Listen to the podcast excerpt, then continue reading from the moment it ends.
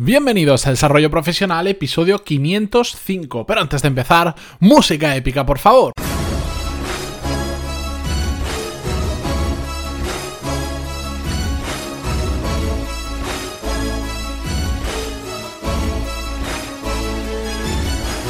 Muy buenos días a todos y bienvenidos a la mitad de la semana, un miércoles más, a Desarrollo Profesional, el podcast donde hablamos sobre todas las técnicas, habilidades, estrategias y trucos necesarios para mejorar cada día en nuestro trabajo.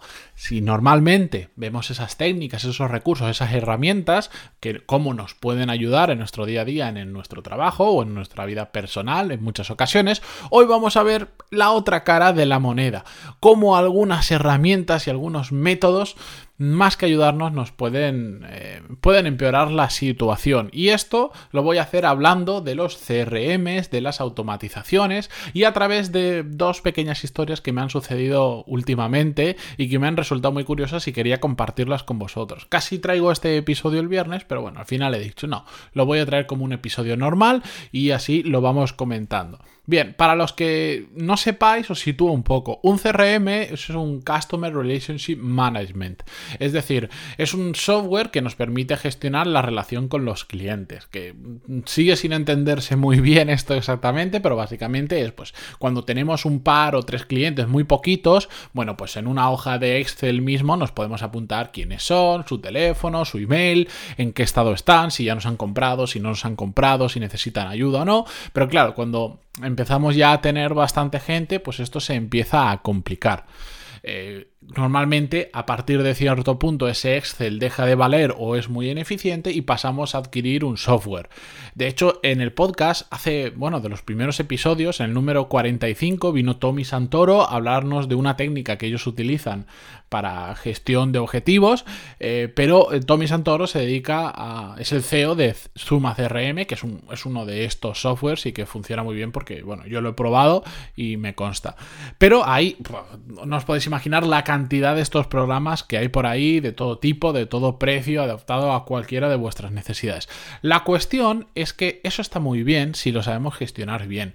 Si le añadimos determinadas automatizaciones, nos pueden ahorrar mucho trabajo en cosas que nosotros, si lo hacemos, no aporta ningún valor porque son muy repetitivas. Como por ejemplo, tenemos una nueva campaña, vamos a ofrecer o tenemos un email de bienvenida cuando alguien nos compra. Bueno, pues eso lo podemos hacer de forma manual cuando tenemos pocos clientes o cuando nuestro tiempo alcanza para hacer eso, pero también lo podemos automatizar cuando son demasiados clientes, pero aún así les queremos dar la bienvenida. Y todo eso está genial y sirve para bueno, pues para llevar un registro de todo lo que hemos hablado con ese cliente o con ese posible cliente, de qué necesita, de qué problemas tiene y un largo etcétera. Os recomiendo que que si aún no lo tenéis instaurado en vuestra empresa, eh, lo, miréis porque es muy importante. El problema viene cuando a ese CRM le metemos malas automatizaciones. ¿A qué me refiero con malas automatizaciones? Cuando se produce, por ejemplo, una cadena de emails o una cadena de llamadas en los momentos que no son oportunos. Y os cuento. En las últimas semanas me han pasado dos situaciones muy parecidas. Una por un lado, em, fui cliente de un producto que ya, de un servicio en internet que ya no lo soy, y recibí una cadena de automatización también mm, horrible.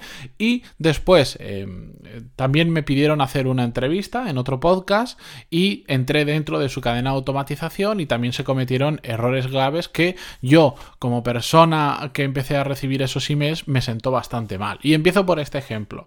Bien, me pidieron hacer una entrevista, eh, genial, acordamos una hora y un día, lo puse en mi Google Calendar, ya sabes que, me gusta llevarlo todo ahí, hay un curso sobre productividad básico donde vemos cómo organizo exactamente mi Google Calendar y llegó el día de esa entrevista. Eh, yo eh, estuve esperando a que llegara esa persona y no llegó nunca. Jamás, jamás apareció por la entrevista.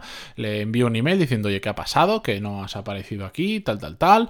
De hecho, em, antes de esa entrevista había cancelado la, reunión unas horas antes o un día antes y como vi que lo cancelaba en Google Calendar, pues también lo tenía sincronizado, le pregunté, oye, ¿esto significa que no va a haber reunión? Por favor, confírmamelo. Jamás recibí respuesta, yo por si acaso estuve a la hora eh, adecuada esperando a que apareciera por la videoconferencia, no apareció. Posteriormente a ello le volví a enviar otro email a ver si había pasado algo, porque todos nos podemos confundir, todos nos podemos olvidar. Yo una vez eh, cometí el grave error de, de, de equivocarme de fecha y olvidarme y había citado a una persona para entrevistarlo, pero lo entendió perfectamente porque le expliqué lo que había pasado, pedí disculpas y ya está. Bueno, nunca recibí respuesta de esta persona, pero casualmente a los pocos días sí que recibí un email automatizado que provenía probablemente de su CRM que decía algo así como, oye, la entrevista fue genial, estuve muy a gusto contigo, te agradecería que si, que si tienes un minuto me dejaras una reseña en iTunes. Bueno, pues como os podéis imaginar, una persona que me cita para una entrevista, que no aparece, que no contesta a mis emails y de repente recibo esto, pues sinceramente me cabreé bastante, lo suficiente como para traer esto al podcast. No es necesario decir quién es ni nada, porque eso no aporta valor. De hecho, posteriormente ya hablé con esa persona, pero me molestó bastante porque ese tipo de automatizaciones probablemente a la persona que le ha hecho le ahorra tiempo, pero en este caso ya ha creado una mala relación. Y ya salvar ese tipo de puntos, yo soy una persona que me molesta mucho quedar con gente y que no aparezca o que llegue extremadamente tarde y ni siquiera eh, sepa disculparse recibí ese email y me sentó fatal, fatal, fatal.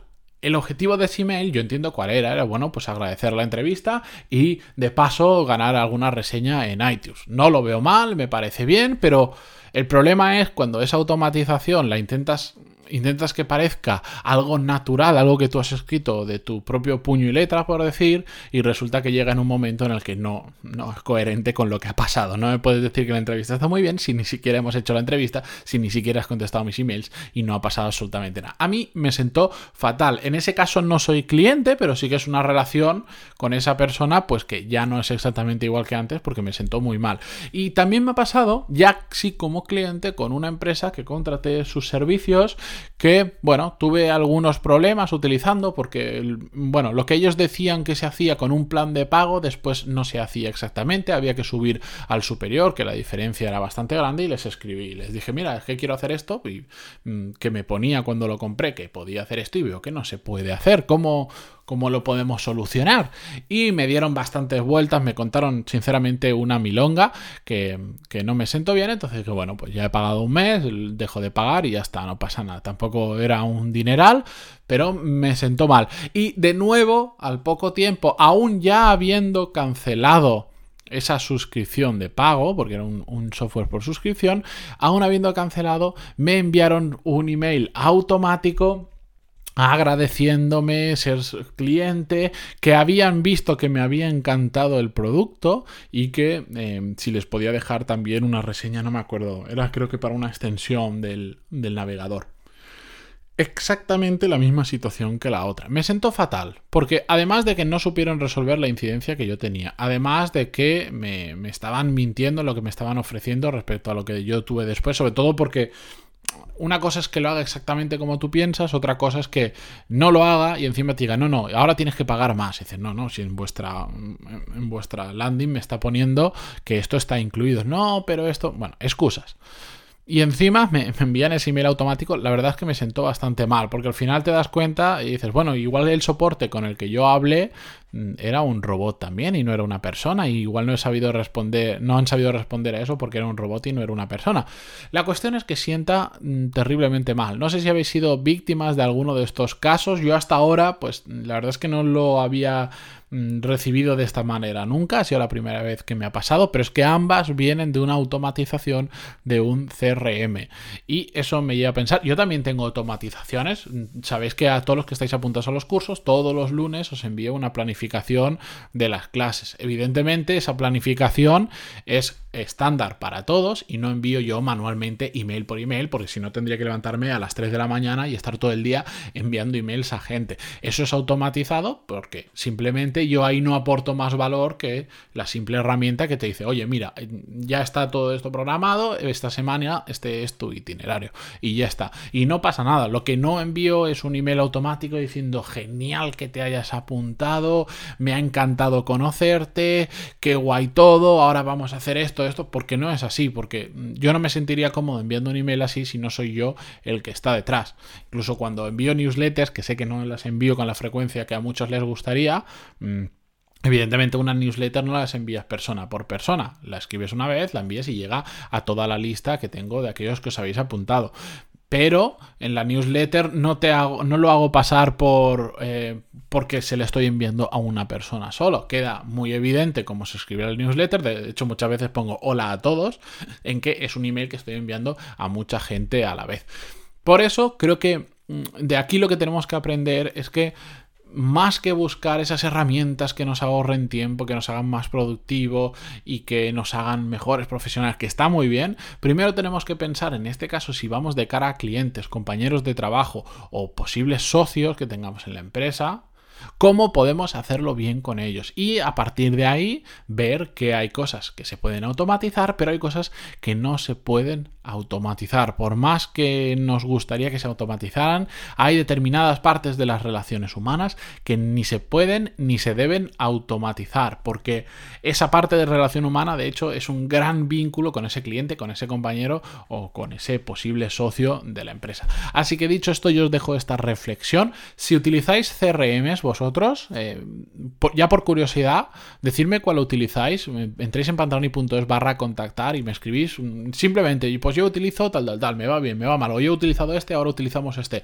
Ya simplemente por curiosidad me gustaría saberlo, los que lo queráis compartir, sois libres de hacerlo y los que no, también por supuesto. Y bueno, ahora sí a mí me toca, esto, es, esto no es una automatización, esta es mi voz diciéndolo, que si os ha gustado este episodio, pues se agradecen mucho vuestras valoraciones de 5 estrellas en iTunes, vuestros me gusta y comentarios en box o en cualquier plataforma que lo escuchéis. Y también ya lo sabéis, si creéis que este capítulo o, le puede, o este episodio le puede gustar a alguien, le puede servir, le puede ayudar, pues hacérselo llegar, porque a veces son esos pequeños gestos los que, por ejemplo, nos introducen al mundo del podcasting, como me pasó a mí. Yo no lo conocía y un amigo me dijo, tienes que escuchar esto, lo escuché y a partir de ahí, pues mira, eh, no solo me hice adicto a escuchar podcast, sino que ahora tengo el mío con más de 505 episodios. Es lo que tiene. Así que nada, dicho esto, volvemos mañana con un nuevo episodio, como siempre. Adiós.